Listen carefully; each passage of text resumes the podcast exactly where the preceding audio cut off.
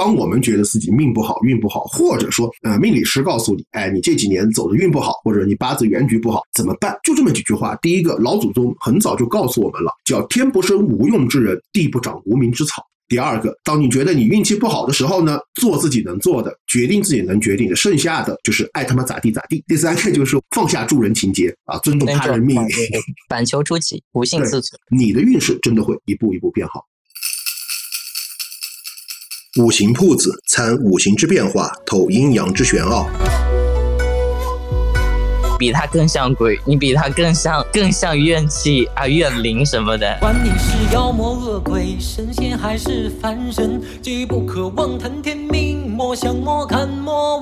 我们通过八字所推导出来的结果，是外部客观环境和内部性格的一个共同作用的结果。我命此生不渝，有我不由天。这是一档玄学科普的播客节目，吴京在节目中和大家一起用玄学的眼光品味传统文化的魅力。大家好，我是五金，欢迎大家收听五行铺子最新一期的节目。喜欢我们节目的朋友呢，也欢迎大家订阅支持，也可以加入我们的听友群，和大家大家一起共同讨论玄学方面的问题。我们的节目从本期开始就做了一些改变和调整，因为面猫道人作为一个拥有官方蓝 buff 的出家人呢，在这段时间呢出去云游修行去了。当然，他去的地方呢，肯定相对的信号就不会是那么好，所以我们后续节目的录制呢，他就没有办法七七参与。当然，我们也会在后续的节目当中呢，一直跟踪喵喵道人的修行云游生活，计划会做一个系列节目，不定期和大家一起分享喵喵道人在云游和修行当中的一些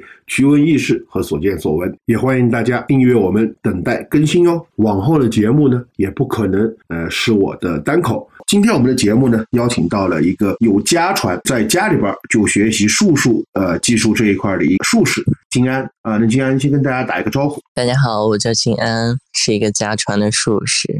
作为有家传的术士的，在我的想象范围内，那就应该是从祖辈或者父辈这方面就有从事术数职业的人，对吧？嗯，对，很早前就开始了。你小时候有没有觉得，呃，自己家里边和其他小朋友会有些不同？我觉得没什么不同，只不过是思维方式的一种不同。我们更更加偏向于中华的一个传统思维，也就是所谓的象形思维，而现在所谓的科学教育更加偏向于理性思维，或者是唯物史观。嗯嗯，那。家里边有这样作为术数职业的长辈嘛？呃，是不是应该很小的时候就应该接触到这方面的一些相关的知识？嗯，对，嗯，我从小的话，就从我有记忆开始的时候，那个时候我就开始理解。嗯，天上的星星对人体的影响，也就是还有五运六气。但是你要说真正的术数开始，呃，登堂入室，呃，迈入那道门的话，我迈入的那道门的时候很晚，因为需要前面一直在打基础。嗯，前面的十几年可以归为两个字：悟道。需要抓入到神，才能迈入到行。如果没有神的话，行是学不进去的。也就是说，实际上你也是这几年才开始学一些技术方面的事情，可能从小打的是一些象呀，或者说一些理解方面的，呃，家里边给你奠定了这样一个基础，对吧？嗯，对。你就比如说。刚开始的时候，他会告诉你五行是什么，嗯嗯，但是你要说我就是完全不了解所有的五行啊，就比如说八字这五行怎么纳入啊，这天干是什么呀？不可能不知道的，这肯定知道的。等到后面，他就会告诉我啊，这四个字代表啊辰戌丑未啊色木库或者寅申巳亥啊什么什么，它代表着什么？这些东西我是知道的。等到后面更加高端一点的，我也是知道的。我只是知道，但不懂得怎么用。而当我开始懂得怎么用的，也是最近这一两年开始。其实我们学习术数这块就发现，我自己认为术数有两个难点，一个是入门难。入门就是我们去，呃，因为我们从小学的是西方文化和西方科学，更多的是一种数理化的一种认识世界的方式，对吧？像学数学呀、物理化学，像什么阿尔法、贝塔、欧米伽这样的符号类的代入，那像甲乙丙丁呀，呃，像子丑寅卯这样的五行代入的这个门槛，实际上在很多学习术数的人当中，他是觉得很难入门的。呃，要去掌握包括呃五行类象、八卦类象、天干类象、呃地支类象，这个是一个非常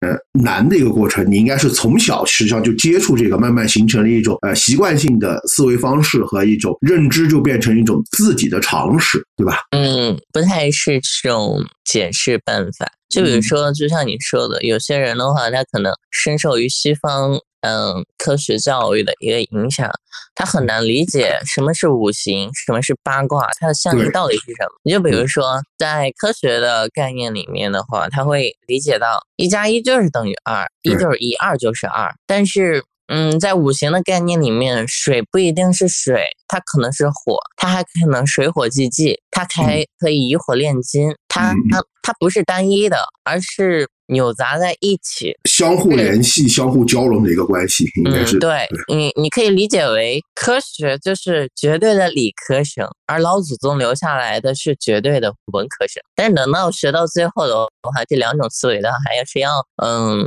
融合在一起。老祖宗的东西的话，更多的是神。我们讲究的是一刹那的悟道，对，用的是那一刹那的悟，而西方的，而西方的更加注重于当下的每一帧每一秒的一个学习，对。就是呃，我就说学习中国文化最怕听见的一个字儿就是悟，因为很多问题解释不清楚，这他不能用呃西方理性的思维或者方式去给你呃一个一个的去给他解释的很完整很清楚，就是怎么推导出来的，怎么得出这个结论，可能有时候就是一句话悟，呃，你才能得到，比如说像呃《地天髓》里边有一个甲木参天。脱胎要火等等这些东西，虽然金和火它是两个物质，但是它们是互相一个交融、互相一个呃促进的。或者呃相互作用的这样一个关系，呃，应该我个人觉得应该这么说，就是我们在描述五行类象的时候，用的是文科的思维，就是一种想象、一种抽象的思维。但是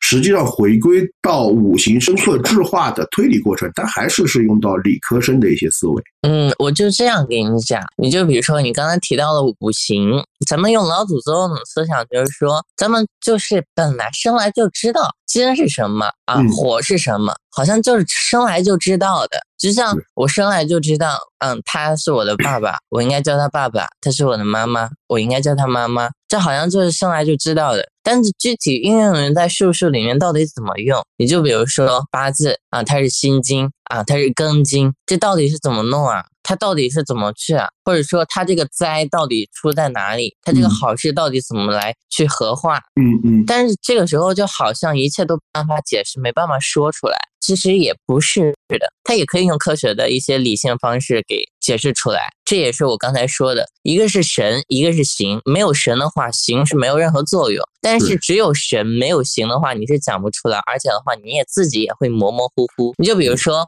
什么是金？金不就是代表收敛和肃肃杀？对对对。对，但是肃杀的话，可能就是你还是有点不太理解。但是你就把它带入到四季里面，秋天主肃杀。万物凋零，嗯，也就是说，一个生命已经经历过出生和发展，再到旺盛，它回归于对号。也就是说，它处在这个阶段的话，它是处于一个慢慢衰衰弱的一个阶段，就比作我们人生，我们正在衰老，就是人到中年以后开始衰老，这就是金。它比作的是这个气，它比作的是一种状态。这样的话，也可以用理科的方式啊，具比较具体的给它表现出来。虽然还是模糊，但是能够让人理解，就是能够形象化的表示出这个，更容易让人去认知到这个呃五行的存在方式。我觉得我们今天的节目呢，还是从第一个环节开始，就是和大家分享一个听友的故事，就是他说在农历。七月初一的那一天，呃，他准备去南京那边一个最大的寺庙去上香，然后在去的路上呢，就路过了南京一个叫牛首山的地方。因为牛首山旁边有很多的公墓，然后他在去呃寺庙的路上呢，路过了南京殡仪馆，但是当时他只是觉得殡仪馆门口很气派，呃，一开始没有注意到它是一个殡仪馆，就停下来看了一眼，然后就看到它里边那个牌子，什么悼念台之类的一些东西，然后就走了嘛。路过了殡仪馆以后。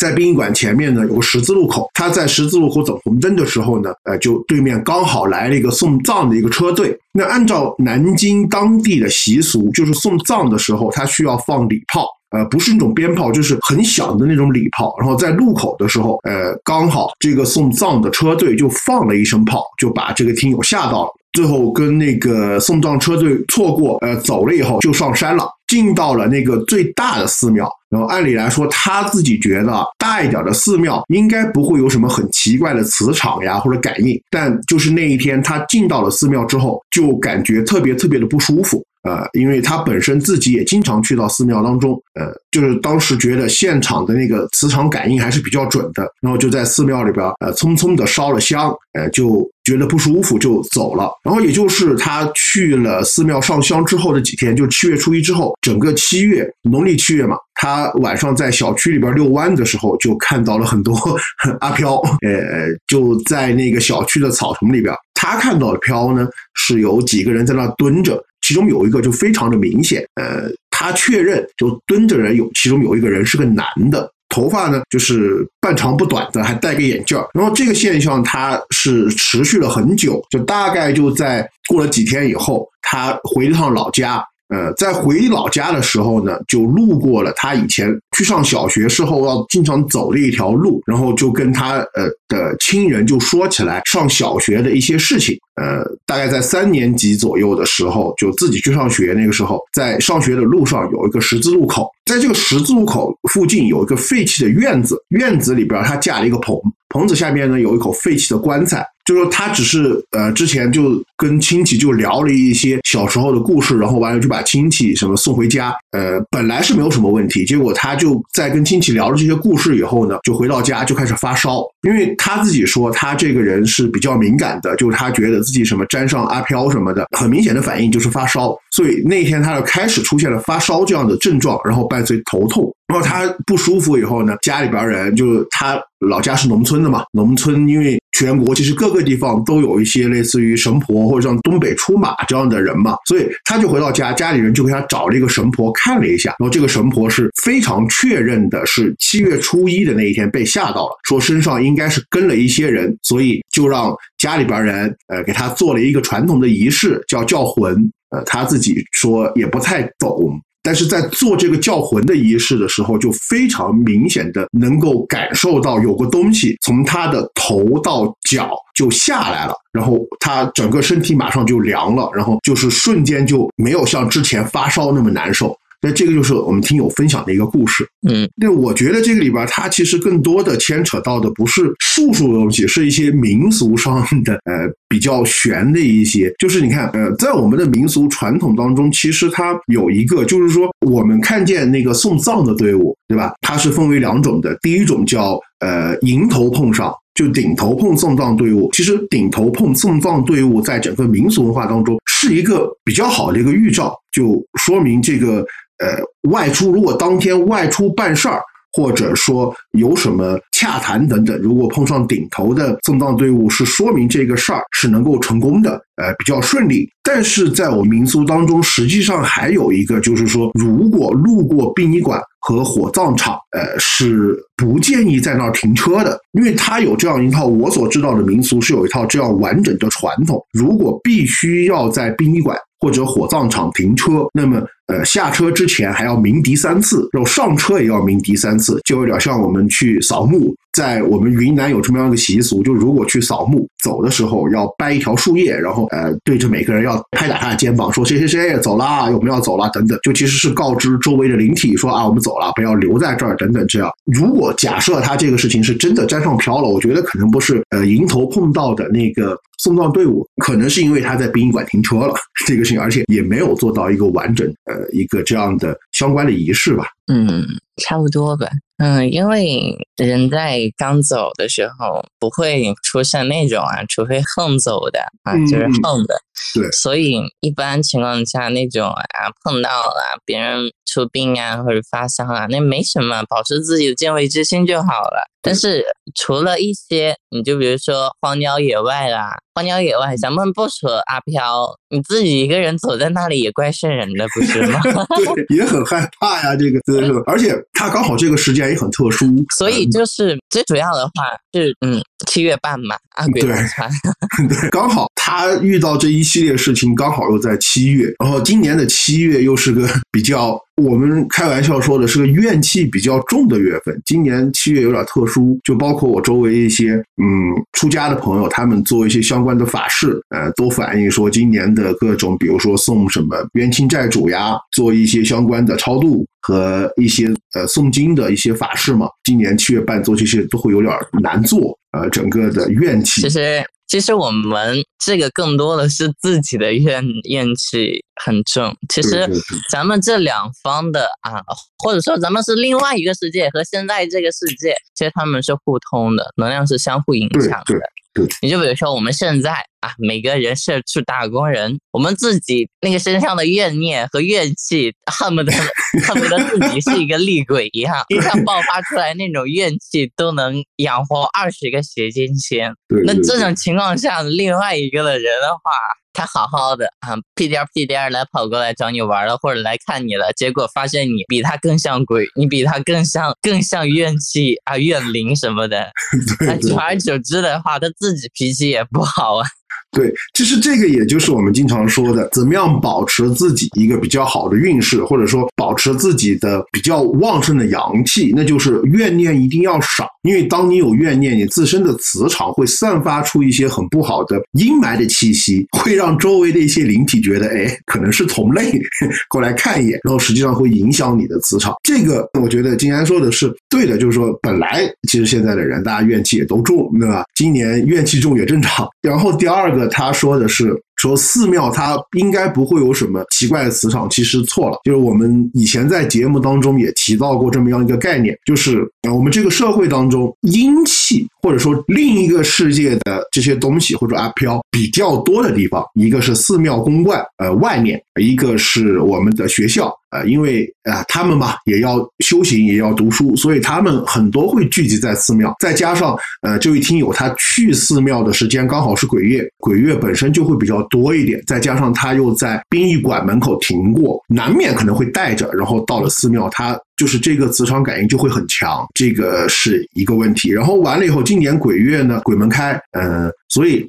其实我们为什么说在七月农历七月鬼月，大家晚上不要出门，尽量早回家，呃，也是有这么一个道理的。嗯，是没有家的，然后嗯，喜欢乱跑的那种小飘，在一年之中啊，也就农历的七月份会最多一点。对他们也比较兴奋一点，因为那刚好农历七月他们过年。其实有时候的话，因为那个世界是有规矩的，是不能随便的打扰别人生活的。但是，就像正负两个电极一样，你相当于负电极，它相当于正电极。那它就算不想碰你的话，它在你旁边的话，它的那个电荷也会不由自主的影响到你，或者是流向你。所以这个也不是他的问题，也不是你的问题，就是他的一个现象就处在这里。对，就相当于两个磁场，一个是比较阴的磁场，一个比较阳的磁场。就你路过，你两错身而过，磁场都会有个改变。再加上你看，呃，这位听友他刚好鬼门开这天嘛，农历七月初一。去了殡仪馆，遇到送葬车队，又去了寺庙，呃，难免可能就是碰到的磁场影响都会比较大一点，所以生病这个情况就发烧是很正常的。其实他自身，我们自己人的自身也会对这个磁场进行一个自我调节。所以大家如果说因为碰到这个生病呀或者不舒服，也没有太大关系，因为呃，按照科学的角度上来讲，呃，生病第一件事儿是去医院，毕竟嘛，相信科学。其实用科学的办法来讲讲的话，就是频率，人们身体啊，无论是脑电波啊，或者是身体的脏器啊，或者甚至是细胞，它都是一种特定的频率的啊，或者人和人之间的频率也是完全不一样的。这有点类似于波，也有可能嗯，类似于一条线。嗯，当你处在一条和你不同频，或者说频率。呃，它的频率能量很大，你的频率很弱的时候，相互影响，你就会不由自主的去跟着他。你就比如说，你跟着一些人的话，你会觉得很舒服啊。这个不代表是阿飘。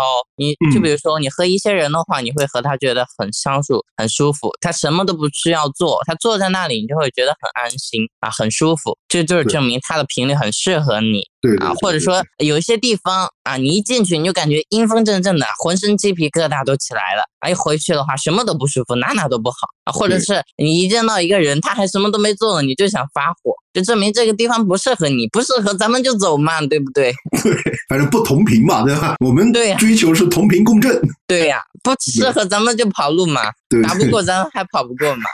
对，是，所以这个大家也不要过于紧张，呃，因为毕竟农历七月也过了，就是我们很多怕什么飘会伤害我们等等，其实不多，不会，呃，反而这个让我想起一个问题，就是现在的人其实他的忧虑心，就是焦虑心是蛮重的，就大家在群里边很多人聊天嘛，都会提到什么。啊，晚上出去害怕遇到飘，大家都喜欢玄学这方面的事情，也从这个就引申出大家对自己的命运也，我反正我见到的很多的命主也好，很多的朋友，他对自身的命运的认知还是蛮焦虑的，就是总觉得自己的命不好，会去看别人，比如说一些大富大贵的呀，一些成功人士命，就对比下来，就觉得自己的命属于非常不好的那一种。讲到这个，我就突然想起当时我给别人看八字的一个非常好玩的事儿。呃，因为我很多时候看八字是通过网络八字嘛，有的时候是打字，有时候是语音。然后有次刚好语音连线一个命主，看他的八字，然后他把八字发给我，我说你等一下我看一下，因为我们拿到八字先要算一下嘛，看看这个整个命局如何。然后，呃，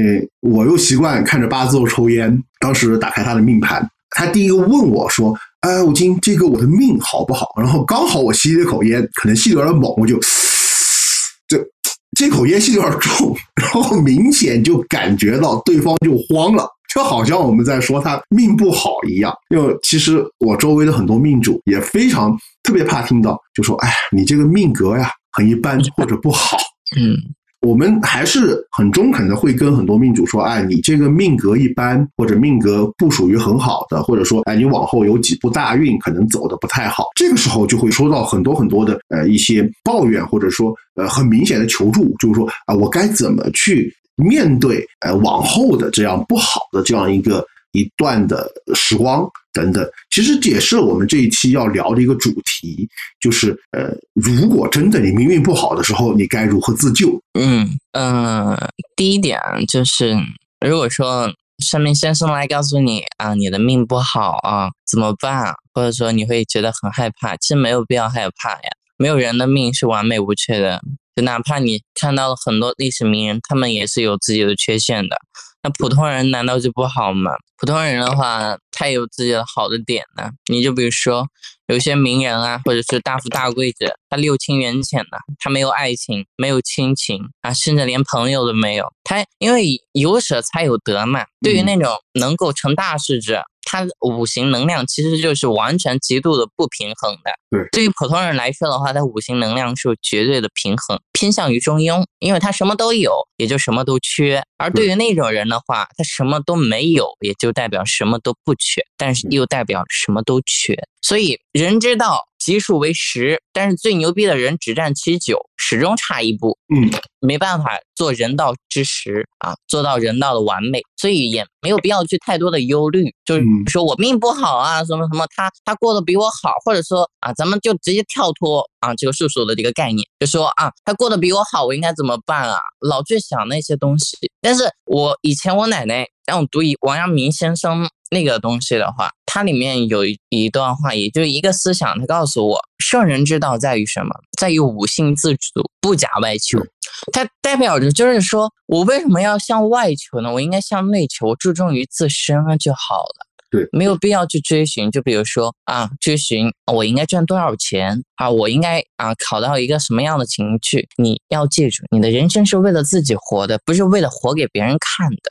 这个其实回归到，就像呃佛家里边有四个字嘛，叫反求诸己。就最后我们很多东西，它还是回归到一个问题，就是怎么向内求，怎么去从我们自身去找到我们去对待世界的一个态度和看法，就是我们眼中的世界。才是最真实的世界，就是我们自己是什么样的人，这个世界就会用什么样的方式来对待我们。呃，虽然听似有一些鸡汤，但是其实在很多算命实物当中是完全看得出来，你的命运好不好，其实是决定于你自己怎么去看待这个命运。讲到这个问题，就很多人会去羡慕历史名人的命非常非常好，对吧？我就记得有这么一个例子，是谁？关二爷。就网传关二爷的八字，呃，的八字是戊戊戊戊四个戊嘛，它是四柱一致，四柱福音的八字。那你说这个八字一定好吗？我觉得从两个角度来看，第一，这个原局它不差，它至少是个流通的原局，对吧？虽然看似很燥，呃，很热，呃，不够寒湿，但是呃，这个八字。呃，让关二爷当时在乱世当中有了一番成就，呃，很多觉得哇，这个是武圣的八字，怎么怎么高贵。但是大家都去忽略了一个问题，在历史上关羽是绝后的，他死了以后呢，他的所有的亲属亲族是被庞德的儿子灭了族的，也就是历史上关羽虽然他在历史达到了一个事业高峰，但是他是绝后的。这样子把它综合起来看，关羽的八字到底是好。还是不好，那这个时候我们又要去重新去商榷和定夺这个问题。嗯，刚才也说了，人道之时嘛，啊，我们古代社会最厉害的是谁啊？那不就是皇帝啊？像皇帝九五之尊，他占到了数是九，就哪怕历代的皇帝享受天下万民的供养，普天之下莫非王土啊，率土之滨莫非王臣。也就是说，最牛逼的皇帝，他也只是占到了人道之九。他始终没有办法站到人道之时，它始终差那么一点。所以万事万物本来就不是完美的一个状态，只不过是大家这些不完美的组合在一起，它就形成了一个完美的。没必要去追寻你啊！我要既要啊！我要有钱，我要有权，我还要过得幸福快乐。人只有两双手，不可能既要又要，你拿不起也拖不起来。那我再给大家说两个概念，就一个是境随心转，一个是心随境转。第一个。境随心转，呃，就像之前的一些圣贤他们说的一样，就比如说无性自足，不假外求，什么意思呢？我心即是理，我心即是物，就这样说大白话来解释一下，就是无论别人怎么看，就比如说一件事情，它放在这里，我可能认为它是对的，但是其他人认为它是错的。那到底是谁的说法对了呢？是我的错了吗？还是他们的错了？没有，大家都对。一草一木皆是道，大家都是道，大家所理解的都是道，也都是对的，也都是错的。因为大家所有的东西都是在管中窥豹，所以咱们所有的思想和呃说法还有想法，它都是片面。咱们只要认准于自己就好了，注重于自己。我认为它是对的。就比如说一件事情，我放在这里啊，它就是对的，所有人都觉得它是错的，但是我认为它是对的就好了。就像我们小时候的话，就是觉得啊，我当一个歌手，或者说我去这样上班，我就认为这样快乐的。但是别人都会觉得你啊，你是在不务正业，你应该怎么怎么样，你应该结婚生子，你应该按照这样去稳定去发展。但是你不喜欢啊，那你能觉得那样是对的吗？那只只能说你要境随心转，也就是说你要注重于你的你的内心。啊，保持自己啊，心向往之，无性自足。对，这是一种啊，境随心转。还有另外一种是心随境转，也就是说，一个环境放在这里啊，就比如说我处在这里啊，我现在的初心啊是啊，咱们说大一点啊，咱们还拿王阳明先生来举例啊，为天地立心，为生民立命啊。这个时候的话，就比如说我身居高位的时候，我就要为天地立心，为生民立命，这是我的初心，我一直没有忘。但是啊，如果你要像学王阳明嗯先生那样，你要如果被贬了呢，你处于人生低谷期的时候，你是否还？能坚持自己的初心啊，还是能够境随心转，就是说啊，自己还能不能坚持那个为天地立心，为生民立命？但是让你坚持，也不是让你迂腐。对，也就是说，你之前的那种啊，我认为它是对的，它是错的啊，这个东西你要坚持，没错。但是呢，你也要结合于外界的一个东西，就比如说啊，我就是我不一样的烟火，那样的话太过。太过的话，你会显得目中无人，你也无法在这个世界上活得更好。咱们就算把所有的本身立足于当下，你也要看一看外界是怎么变化的，外界和内在的要相互联系，左右论证，这样才会做得最好，活得更加舒服。对。其实刚好这个问题，也就是呃刚刚呃你说的境随心转，心随境转的问题，刚好切合到我们在术数当中或者说八字当中的一个问题，就是命运。就是很多人说啊我的命运不好，实际上在我看来没有命运不好，因为本身命和运它是两个概念，它不是一个整合的一个呃一个词儿，就是说命是命，运是运。也就是它是两个相互分离的独立个体。比如命，我觉得呃就是我们的性格，对吧？或者说是我们呃我们的八字原局决定了我们的性格、我们的心态，我们怎么去看待这个世界。而运呃是呃运包含着我们大运流年嘛。它是境，就是我们所处的一些嗯客观环境和外在环境，其实它是两个共同作用的。就是我们的命好不好，不仅由我们的八字原局，也就是我们的性格、我们的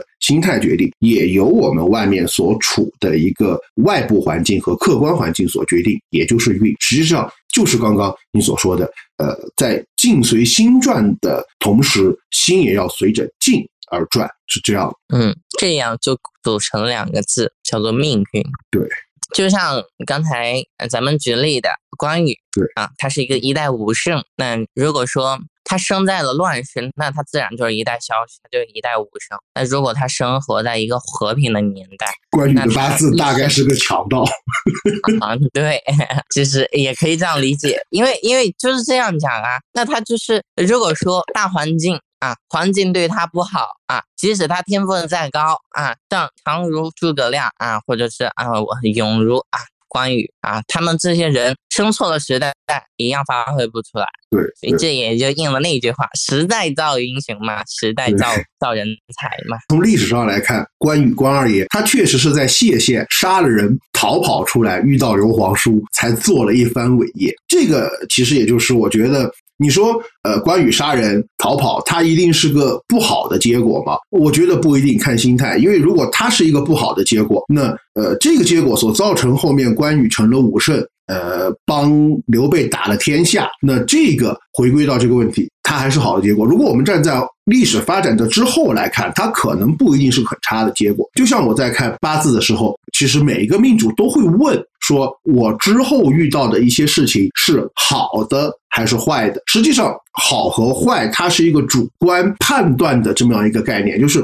我个人认为是没有绝对的好和没有绝对的坏，而是我们去怎么看待这个结果，就是我们的心怎么去面对这个境，或者说我们的心态怎么去面对这个环境的问题。就像很多命主也会问问我嘛，就说：“哎，我这个事情一定会发生吗？”就是大家关心的更多的是结果的好坏，但是我一直认为，我们通过八字所推导出来的结果是外部客观环境和内部性格的一个共同作用的结果。就是不同性格的人面对同样的一件事，就会产生不同的结果。同样，呃，相同性格的人或者同一个八字面对不同的外部环境，它也会产生呃不同的结果。就是像呃，我们作为一个命理师或者说八字先生，实际上我们去。呃，看八字的整个过程，你要说复杂，它也复杂，因为它是一个很庞杂和庞大的一个计算过程。但是你要说简单，它确实就是两步，就是我们通过先去解读八字原局，去判断这个人的先天性格和一个主观的一些思维方式，然后我们看到他的性格是什么样。就读懂他的心内心状态，然后再去看流年和大运的外部客观环境。我会把自己带入到命主的性格当中，就是假设我作为这样性格的人，再去面对呃流年大运所构成的这个客观环境下，以这样的心态去做选择和判断，从而推导出它的结果是呃好的还是不好的。嗯，这样是没有错的。还有一种我们。我们命理师啊，有时候真的很像一个 AI 啊，你们 你们的一些想法，就代表你们向我们提问的一些问题，就这样讲哈。我就处在这里，我就一个工具，只要你来提问，你就比如说啊，我要过得怎么怎么样，我要赚钱，好，能不能赚钱？能，因为就算你大运不好，但是它有好的点，咱们就用那个好的点，因为我说了嘛，人之道为食啊，最牛逼的也是酒，但同样的，万事万物啊，哪怕你是九死一生，那还有一生呢，也就是说你再倒霉也有好的时候，那你想赚钱啊，你要想什么什么，咱们就用这个好的时候，你就比如说，所以我们不会劝你。去干什么？我们会把厉害的东西给你分析，放在你面前，就是说，这样你选择这条路，你走到后面，你要承受什么？你要付出什么？你会得到什么？选择这条路，你会得到什么？会成为什么？摆在你面前，把所有的可能都摆在你面前，让你自己去选。给你分析利害关系。所以我们就像一个工具一样，你要你说啊，我要去谈恋爱，桃花怎么来？如果原局里面没有怎么办？那就看大运流年哪个时候桃花运最旺，哪个时候运气异性缘最多，咱们就让你在那个时候去找嘛，那个碰到的概率它就会大嘛。但是其实很多人他不是这么想，有些人他跟我聊过这个问题，就说总觉得我们学术数的和做这个的，他的视角跟普通人有点不太一样，就是我们其实更像是跳出一个直线的时间思维，就是说刚刚你说的，就是我要去赚钱，能不能赚到？其实每个人都可以赚到钱，除非呃真的是那种极端的贫贱命，正常的普通其实都可以赚到钱，那怎么办？呃，很多人可能会说啊，我去努力，我去怎么样？反而可能在我们看来，就是去找到最适合赚钱的那几个流年，对吧？在那几个流年，我们努力去做，去赚钱。就是说，实际上我们的可能看待时间的方法，它不是一个直线的啊。我今年做了什么事儿，明年就有什么样收获，不是，而是很像跳跃的这种，就我们会去找很适合我们做事儿的某个流年去干一件什么事儿。嗯，对，你就比如说像我们这个，就比如说我很。我会经常的话去翻自己的流月流日，就比如说今天的话，我如果适合学习，或者说我脑袋比较清明的话，那我就去学习。那如果这个月我的财运会比较好的话，那我就多做一点兼职 啊。如果说这个月的话，我呃我破财的话，那我就老实一点嘛，我什么都不干嘛，那我不就把这个损失降到最低嘛？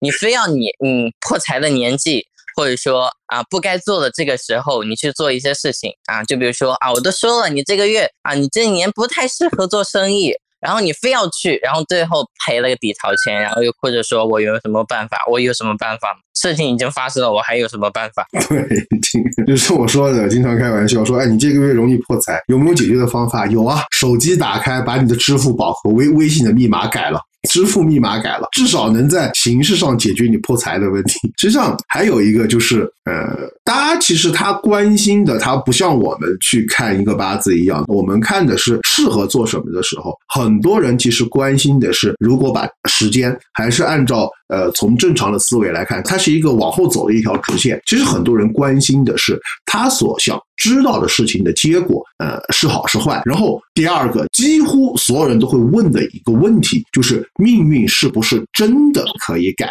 那么在我的认知范围内，是觉得从理论上来说，其实命运是可以改的。呃，但我们改的是结果，因为呃，从运的角度来说。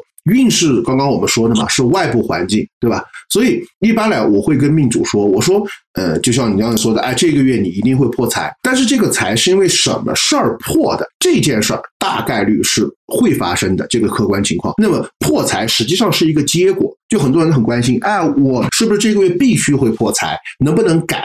或者说，呃，经常我们说的啊，你今年我经常看，今年你的感情可能会出问题，那么你要注意一下等等这些东西。那么很多人就会关心说，哎，这个结果会不会改？实际上，呃，比如说破财，它是一个结果；分手是一个结果。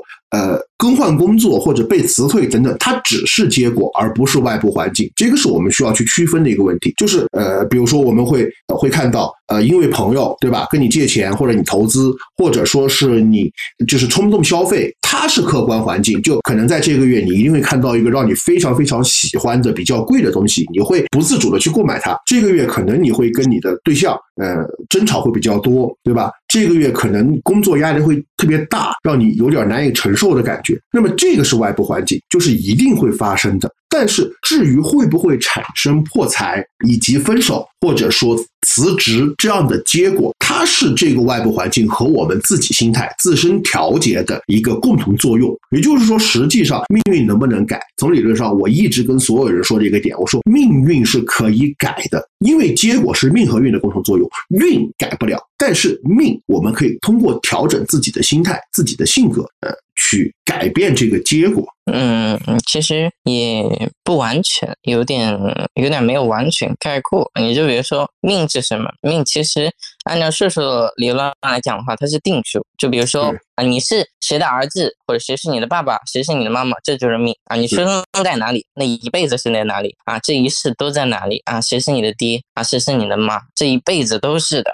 不可能因为你后面很牛逼的，然后你你就可以直接给自己换个爸爸妈妈，那不 那不可能。，啊但是运的话不需要你改啊，因为所有的东西都在运动啊，运就是代表着所有万事万物发展的一个规律往前走啊，大家都是在往前走啊，你不需要你去改呀，你只需要借用就好了呀。就比如说天上的星星，难道因为你的不开心或者说它就不转了吗？地球离了你，它也是要自转的呀。所以它这个东西的话，它一直在变，万事万物都一直在变啊，宇宙的法则也是一切规律啊，一切不变的。是他自己一直在变，这个东西是他没有在变啊，一直在变，所有东西都在变，所以你不需要担心啊，这个东西它会不会改变啊什么的，不用担心，因为它一直在变。等它变到一个时候的话，或者说啊，就比如说当下这一年啊，变到这个时候，我没有办法去改变啊，实在没有办法啊，确实啊，我咱们确实处在这个阶层，或者说啊，实在啊没有什么办法了。好，那咱就过一年嘛。先沉寂一嗯年，等到明年的话，然后如果是有办法的话，通过里面的一些特殊的办法或者一些特殊的方式，借这个势或者借这个能量，然后去改变，嗯这都可以的，方法有很多。其实这个你说的不能变的命，其实可能拿八字或者说拿命理来看，它更像是呃六亲关系，或者说我们的呃平台，或者说社会地位，以及我们的你看嘛，八字无非也就是或者说命理无非也就是七财子禄寿这五个字儿，对吧？它是决定了我们的层级、我们的六亲关系、我们的父母关系、我们的朋友关系，这个肯定不能变，因为这个是定数。就像呢你刚刚说的，总不能说哎，我的命上看父母关系不好，我换一个；子女缘不好，我直接把他给打掉，我再换一个，对这个 这个肯定不可能。但是我这很离谱了。对，但是我讲的肯定更多的，因为我拿八字其实更愿意去看的是一个人的性格，就是他怎么呃这个八字所给他构成的，他的心理状态是什么样子，他怎么去面对外面的客观世界的想法，这个是可以编的。对就我们怎么去看待世界，这个是可以变的。但是回归到一个问题，就是说为什么很多人会说，呃，这个是逆天改命啊、呃因为我觉得，我跟所有人说，我说你要修正你的性格上的缺陷，不能急，不可能说你我跟你说完，你说明啊，明天我的性格就变了，我就变成另外一个，不可能，因为就像你刚刚说的。八字原局是先天生成的，是天定的。就我们去改变我们的性格和主观思维，相当于逆天而行。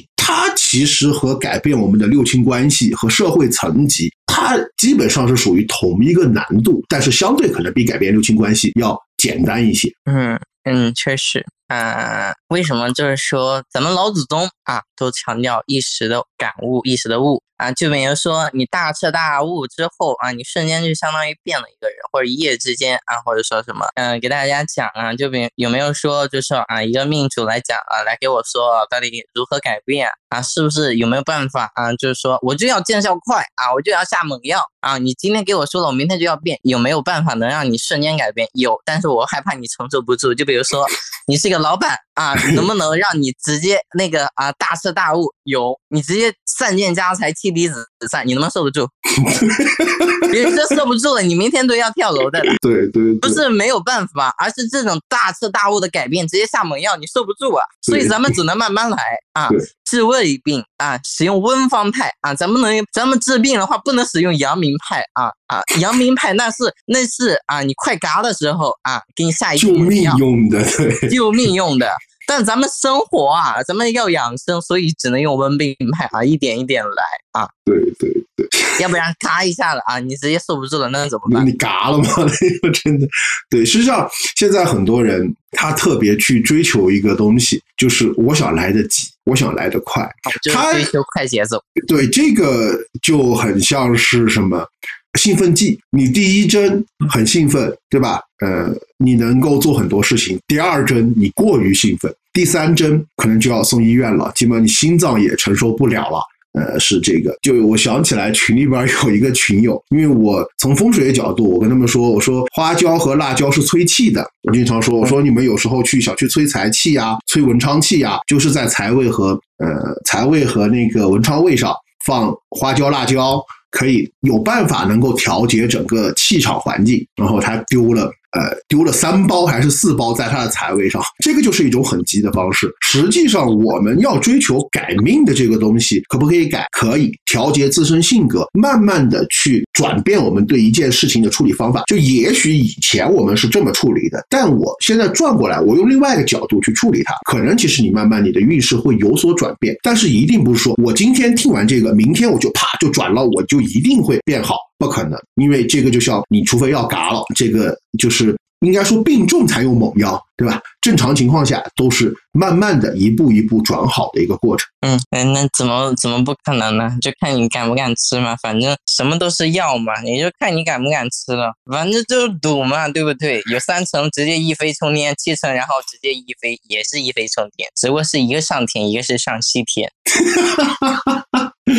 对我们回到正题来说，其实很多朋友他也比较好奇的一个点，就在我们看来，什么样的命，呃，或者说我们怎么看，呃，命运好或不好？我是把它分为一个叫命不好，一个叫运不好。就比如说，因为命和运同时都不好的是真不多见。有很多问我是不是我的大运也不好，我的那个八字原局也不好。我觉得这这个第三种就是命和运都不好，那那那如果他全都不好，那就是代表这个人就是大富大贵了，他就直接破格了，破格就破而后立了。对对对对对，就这种一般来说就是两种情况嘛。第一种早夭贫贱，就要不然就死的早的，要不然就真的是，那他真的到了这种命和运都不好又特别贫贱的，他也没他也没钱算命，对吧？我们也看不到。然后你说早夭的，基本上也活不长，我们也看不到。然后还有一些就是你说的命和运特别不好的，就是破格了。因为我们有一句话叫不破不立嘛，有时候反而特别不好的，他更容易大富大贵。就像刚刚我们聊到那个关二爷的八字，他是身在乱世，能够成为那个一世英杰，对吧？但是放到和平年代，呃，他这个八字大概率就是个山贼，或者是一个黑社会黑社会。对，我觉得这个也是可能现在很多黑社会愿意去拜官二爷的一种情况。就命和运都不好的人不多见，大部分人要不然就是命不好，要不然就是运不好。就所谓的命不好，其实是八字原局本身不好。比如说，我们它和那个中医就很像，像中医讲究人的身体讲什么？讲寒燥，讲热湿，讲虚实，对吧？那么实际上八字我们看的原局它到底好不好？除了看五行之间的力量对比以外，我们更多的是看它八字原局当中，第一个五行流不流通，它是属于交战的状态，还是属于接续相生的状态？第二个是过于湿寒，或者还是过于热燥？第三个命不好就是用神无力，取不到用神。反正我看了近千个命理来说，可能不超过二十个是我直接找不到用神，我不知道怎么去用它这个呃去救这个命的那个。但是万幸好的是什么？一般来说，命不好的人他都会碰到比较好的运，能够把他这个命给扶正。然后第二种情况是什么？运不好，就大运走的不好，反而我见到很多人是八字本身原局是非常好的，但是他一直在走继承大运，就是他一直都那个走的运都非常不好。第二种情况就是，呃，也是比较多的，就是很多人他都追求会问一个问题，说，哎，五金帮我看一下我的八字原局，呃，是不是平不平均？我缺什么五行？反而其实我很怕看见那种八字原局很平均的呃命，因为我们整个呃从中国文化来说，我们追求的是中庸和平衡，对吧？如果本身八字原局就很平均，就很均衡，反而大运进入到命局当中，就会导致整个命局整体的不平衡，这样也是一种运没有走好的一种表现。嗯，对，那实际上，我觉得从这个方面来说，命运不好，命或者运不好，它其实也是有具体表现形式的。比如像八字原局如果不好，像一些日主过弱，我就很怕看见日主过弱还要用到食神制煞的格局，就食伤也旺，官煞也旺，但是唯独日主很弱，这个既不能选从格，也不能呃，就你要不就选官杀，要不就选食神作为他的一个均衡，这样子的人，他其实整个在。呃，应该说，在他的一生当中，更多的就是一种内耗和自我矛盾当中去度过。也是他无论其实走哪个大运，比较难的一个点，除非走到比劫和应的应受的运，能给他一些力量之外，其实更多的他可能日常的表现形式就是自我矛盾，呃，然后呢，嗯自我内耗、自我消耗。既要又要 的一个很明显的表现。但但其实这种的话，也可以直接，嗯，有没有办法啊，把它放在一个重要的、好的一个位置啊？就比如说直接弃命从上啊，就比如说像这种人的话，一般都处在底层。那中国有一句古话，光脚的不怕穿鞋的，那你直接就是大破大立，直接一一门脑的就直接往前冲，直接弃命从上啊，靠着七杀那股狠劲，直接让你跨越阶层。但是这是一线生机，同样的，这只有一线生机，剩下的全都九个字，全都是死。你就看你有没有那个勇野心和勇气去搏了。你搏的话，就单拖单拖变摩托啊，你直接跨越阶层。但你要搏了失败了啊，那你就是一将功成万骨枯的那个万骨枯。那个万骨对，其实对于这样的命局，呃，最好的自救方式是什么？因为其实他们很多的觉得自己命不好或者很痛苦的点，反而不是外部环境给他们造成的，他们更多的是什么叫自我矛盾。这样的人有一个很明显的，又要做自己，又要去遵守社会规范，就是我又想去做我想做的事情，因为时商本来就是一个表达、一个输出之神，我又想去表达自己意见，去做自己想做的事儿。但是呢，时商它又是一种压制、一种压力、一种社会规范。就他又想去遵守社会规范，又想在外边表现的自己很懂事儿，又想去呃做自己想做的事儿，形成一种自我矛盾的一种心态。就他们很多的累是累在呃自我消耗当中。其实这样的人他怎么自救？就真的如果有这样的格局，就是像你说的，要不我就弃命从上，要不我就弃命从儿。就两种，第一种，我就去敢打敢拼，我去在这个社会上去遵循着社会规范去做自己想做的事儿啊，去遵循社社会规范一步一步的往前走。第二种方法是什么？就是我去他妈的社会规范，我就做我自己，我没有道道德就绑架不了我。对我道德 那句话，只要我不尴尬，你尴尬的都是别人，对吧？我就做我自己。我所有的一切，我都为了去挑战权威，但除了违，就是除了违法犯罪吧，就是那种爱谁谁啊，对，只要只要自己过得好啊，我伺候不了你，我们就不伺候了，我就要保持自己就好了。对，这样的人其实他只有最好的自救方法，就是说排除掉性格矛盾。第一个，我不管别人怎么看我，我就做我自己；第二种，我不做我自己，我去做社会想让我做的那个人，才能其实可能破局去解决这个问题。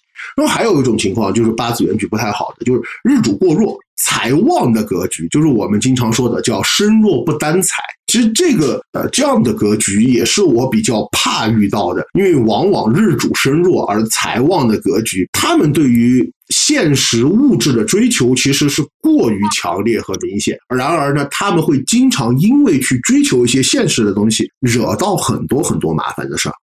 就很多他们可能就我觉得这样的人反而是什么？第一个，他很摇摆不定，因为日主过弱，他本身就没有自信嘛，他会受受到周围的环境的影响，很明显。第二个，他追求他对于现实物质的需求是过于呃强烈的追求，呃，往往因为追求这些现实物质会财生煞嘛，会给自己惹很多不必要的麻烦。这样，这很多麻烦其实还是自招的。其实这样的人，我觉得反而他的自救的方法，其实还是姚明先生说的，向内求嘛，就悟性自主。那个可可能更多的是我们对于自身需求的一个内视，而不要去看社会的一种。物质应该怎么样？怎么样？其实像这种，啊，就比如说身弱财旺，他有没有机会？你就比如说像这种人，你也知道，他就是这种，他就是极度的渴望金钱和名利。对，那他有没有这个机会？有啊，因为他满盘皆是财呀，满盘皆是那些东西啊，周围的都是机会啊，但他们。但但是他这种人能不能能不能接得住？他接不住，大问题了。就问题是他接不住。嗯，对，问题就是他接不住。但但是如果说，嗯，就比如说命主的话，他来的话，我就说，我就要当官啊，我就要当老板，有没有什么办法？有啊，那你看你想不想哦？就看你自己选了。反正我把利害关系都给你放在你面前，你自己去选。那你要还选择那条路，那有没有办法？有，你身上不担财，但不代表你的朋友不担财。你把机会给他们，你当幕后的老板，你当甩手掌柜。就比如说，如果一个公司你持股百分之五十一，你做不了，但是你咱们就做，咱们就持股百分之四十九喽，等着分红就好了。一个公司不行，咱们多投一个不就好了？对，其实这样这样子，特别是因为很多人都会问我一个同样的问题，就是身弱不担财怎么办？其实这个问题最简单的一个方法是什么？身弱不担财，我朋友来帮我担财，就是我去依附一个日主比较强的朋友。就其实不要觉得，哎呀，我怎么去？去依附别人，或者说在别人羽翼下，其实更多的因为你的财是真的要依靠朋友给你带过来的。那这个时候，其实更多的就是说，就就刚刚你说的，我做不了主事儿那个，我找一个可以做主事儿的朋友，我跟着他，其实就是说把财转移到朋友身上。但是再转回来啊，因为五行是相通的，你把对你的五行能量转给他，然后他再转给别人，转到最后转到一圈还是转回你身上。但是这转回到你身上的话，那就是完完全全的，你就能接得住了，对，然后还有就需要再绕一圈。对，然后还有，其实原局不好的很多的表现，很别人会有很多人觉得什么都是大部分是日主过弱的，比如说日主过弱、官杀旺的格局，也是一个看着哎很摇头的格局啊。这个 日主过弱，就其实这样的人很相对来说，第一个如果官旺。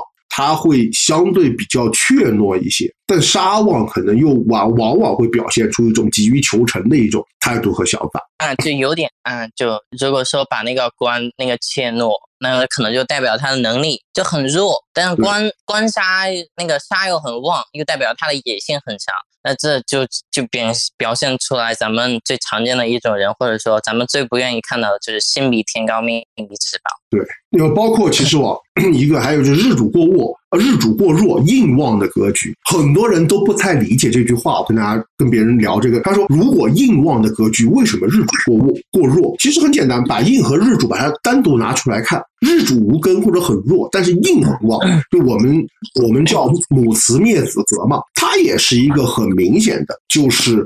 其实他和官杀旺有一个很像的一个点是什么？也是没有自信心，依赖性比较强，而且呃，对于这个来说，他表现出的最大一个问题就是说太在面子，他太在于社会对他的一个就不不管是你看日主过过弱，观那个是观望的，就是怯懦。呃，不敢随意做决定，然后做事儿非常循规蹈矩，然后杀旺的做事儿急于求成，又非常急躁，对吧？那么日主过弱硬旺的，又特别在意别人对他的评价，别人对他的奉承，其实归根结底都是在意一个东西，就是什么社会对他的总体规范，他太想去符合社会的一个整体框架下，就可能呃，他所有的行为、所有的心理都特别容易受受到什么别人的一个眼光、一个眼神。甚至一声叹息都会影响到他很长一段时间的心理状态。那么这样的人，我一般会劝他什么？记住三个字，就是我不配。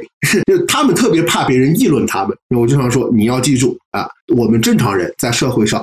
顶多就是别人茶余饭后的谈资，没人会过度的关心我们，就是我们不配被别人过度的关注，而很多我们觉得被别人议论呀、关注，是我们更多的加强了自身的主观意识在这件事儿上，还觉得被重视。实际上，我们每一个人都不会被社会重视，都不会被其他人重视，因为大家都关心自己的利益得失。嗯，其实这个的话，也又回到我刚才说的那个境随心转，心随境转。当外部环境对你压力过大的时候，或者说对你约束太大的时候，就比如说，嗯，你身边的朋友就觉得你这样做是不对的，或者说你这样的话未来是没有前途的，或者什么什么样，那你就问自己的心，我这样做对不对？我是不是想这样做？我这样做是不是快乐的？如果快乐的，对，是我向往的，是我从小的梦想，那行，你就这样做，无管于外界对你的评价，只要自己自己的心往上走，有点类似于王阳明先生的最后最后一句遗言，呃，就是我心向光明。啊，就是我心向往之，自然就是无无话可言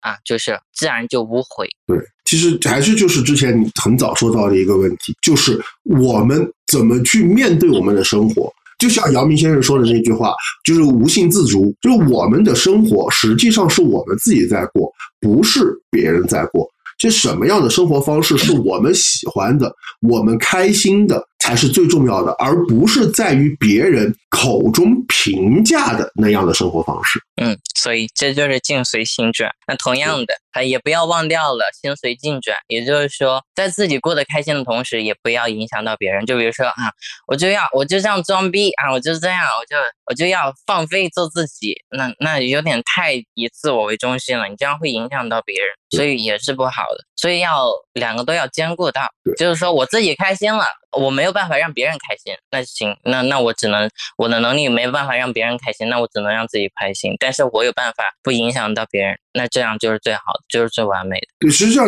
这个问题就是我。呃，有时候偶尔开玩笑会说，我说最好的生活状态，或者说最好的生活方式，不是我多有钱，我在社会上多有名望。呃，很多人会说说，哎，我要去求神拜佛，求得功名利禄。呃，或者说，呃，有的人问说，这个社会上还有谁不在意功名利禄吗？呃，我就会回答我说，第一个，当你拜神的时候，你看看台上坐的那几位爷，有哪个是在意功名利禄的？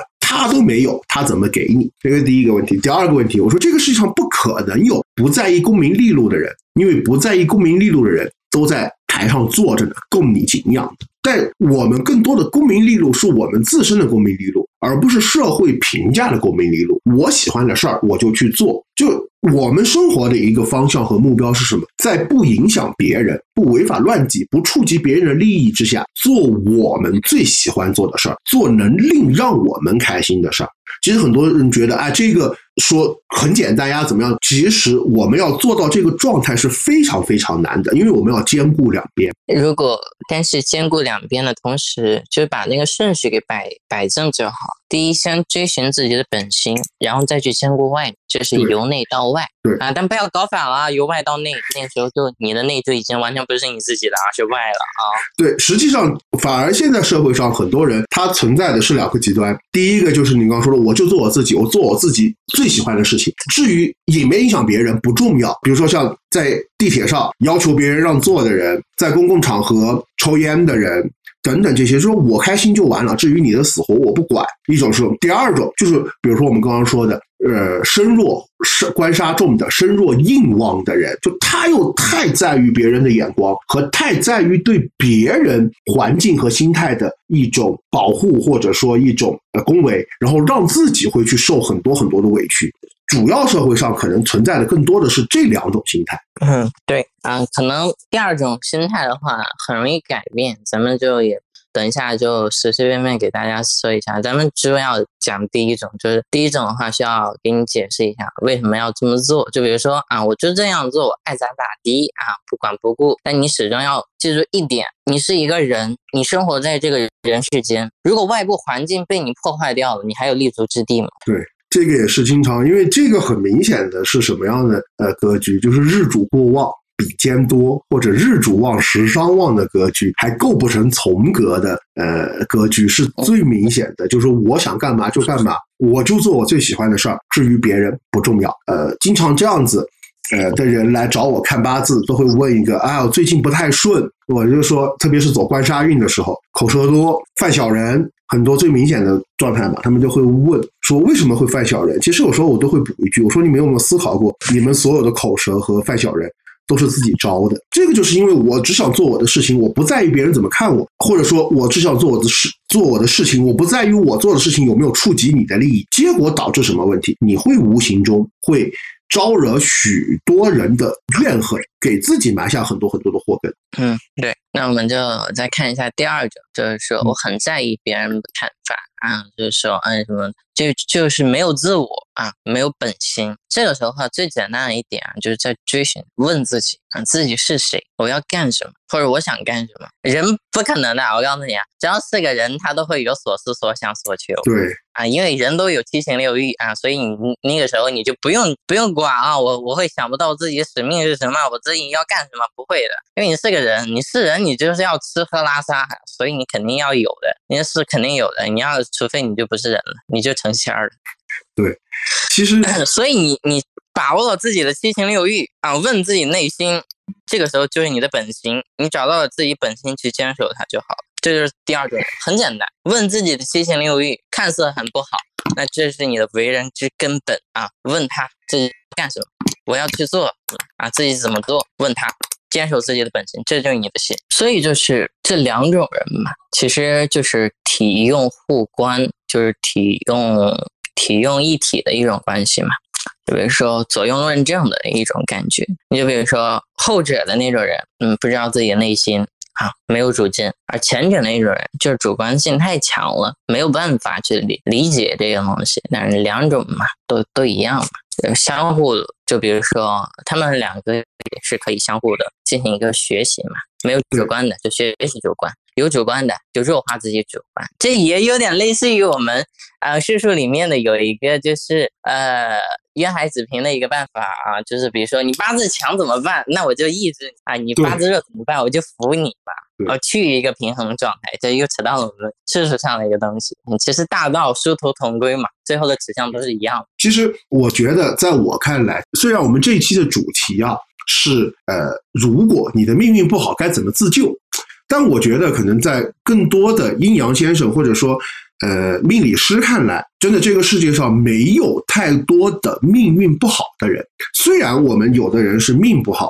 有的人是运不好，但实际上两个加成以后，大家都是一个相互平均的状态，只是我们面对的外部环境呃不同。但是我觉得归根一个东西，就是说为什么大家会觉得自己命不好，更多的是我们太在于外部环境，或者太想改变外外部环境，由我们自己的心态给我们造成的很多的。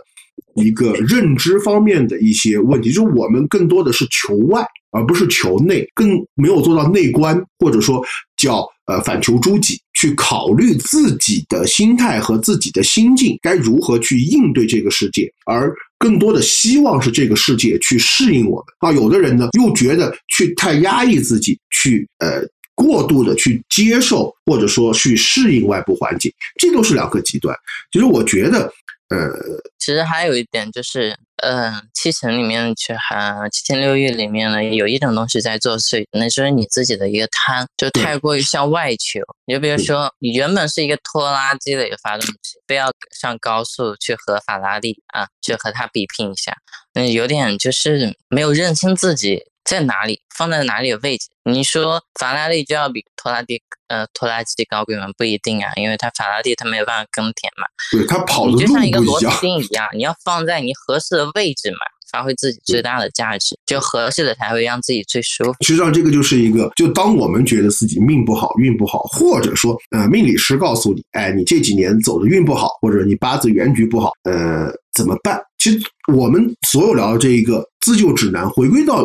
就这么几句话。第一个，老祖宗很早就告诉我们了，叫“天不生无用之人，地不长无名之草”。就我们每一个人，他在这个自然界，他都有应该或者说合适所安放的位置，只是我们有没有找到而已。第二个，呃，就是经常我在群里说的两个咒语。当你觉得你运气不好的时候呢，想想做自己能做的。决定自己能决定的，剩下的自己不能决定的，就是爱他妈咋地咋地。其实去接受一个更舒、更让自己舒适的自己啊。第三个，听天命。对，尽人事听天命。第三个就是我们很多人更容易去产生一些内耗情绪的问题，就是我们太想去改变外部环境了。对于我们来说，呃，转过来一句话叫放下助人情节啊，尊重他人命运，别人怎么样我管不了，与我无关。但是我做好自己开心的事儿，不去影响别人，你的运势真的会一步一步变好。反求诸己，不信自足。好，那么这期节目我们就到这里了，谢谢大家收听，大家拜拜，拜拜。唯有破开了天，我笑我。何借我千锤百炼教这日月且随我换新天。